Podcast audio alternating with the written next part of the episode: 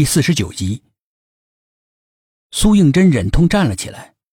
他无意中发现窗外乌云滚滚，里面似乎隐藏着一张恶魔的脸，正在对着他笑。他正自出神，卫生间里面又响起了可怕的流水声，心提到了嗓子眼儿，头皮发麻，一步一步的挪向了卫生间的门，屏住呼吸。提心吊胆的准备推开门，里面传来了轻微的脚步声，缓缓的向他走了过来。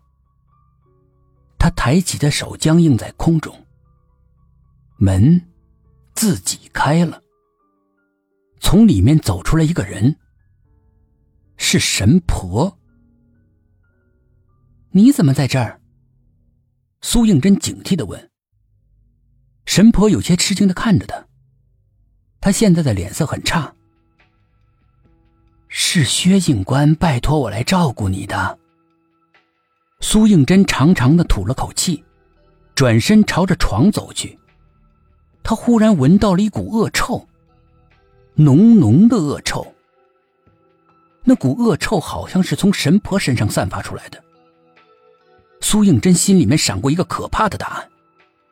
情不自禁的回过头去，双眼像 X 射线一样，将神婆过滤了好几遍。他并没有发现哪里不对，难道是自己太疑神疑鬼了？他努力的想把心放回肚子，那股臭味却无时无刻的将他的心高高拽起。手悄悄的向枕下探去，眼却留意着神婆。神婆似乎也在暗暗的窥探他，盯着他伸向枕下的手，眼睛像火花一样亮了一下。你在拿什么？我我没有。苏应真努力想让自己看上去自然，但是颤抖惊慌的声音出卖了他。刚刚站起来，神婆忽然猛地扑过来，抢他手里的桃木匕首。挣扎中，伤口再次裂开，血渗透了衣襟。苏应真眼发黑，觉得自己随时都可能倒下，他急忙扶住床的栏杆支撑住。神婆突然发出惨烈的怪叫声，脸上堆满了惊恐，他看着自己满手的鲜血，连连的后退，那双手像烧着的蜡烛一样迅速的消融。神婆的身体软软的瘫倒在地上，身体上布满了尸斑，脸已经腐烂，眼珠深深的陷在里面，已经死去了好几天了。病房里面弥漫着阴森死亡的气息。苏应真按住伤口，艰难的向门口挪去，他想要离开这里，尽快的离开这里。门被他轻轻的打开，苏应真警惕的向走廊两头看。走廊里静悄悄的，像午夜一样寂静、阴沉，没有这个时候应该有的忙乱喧哗。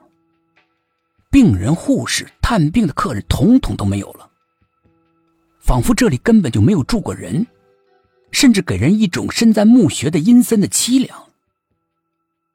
走廊的尽头响起一声阴沉冗长的惨叫声，搅得苏应真心里一阵阵的发慌，心不由自主的突突跳个不停，血液的加速让伤口的血不断的往外涌。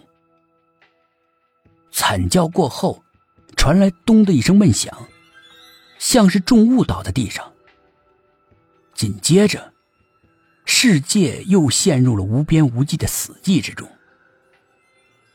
苏应真心里面积攒着无数的问号，缓缓的、缓缓的向着声音传来的方向挪过去。走廊里回荡着他光着脚丫走路时所发出的轻微的脚步声。等等，这么轻的脚步声怎么可能引起回声呢？难道？他惊恐的回过头，后面连个人影都没有。走一步，身后又响起那个比他的脚步声慢半拍的轻缓的脚步声。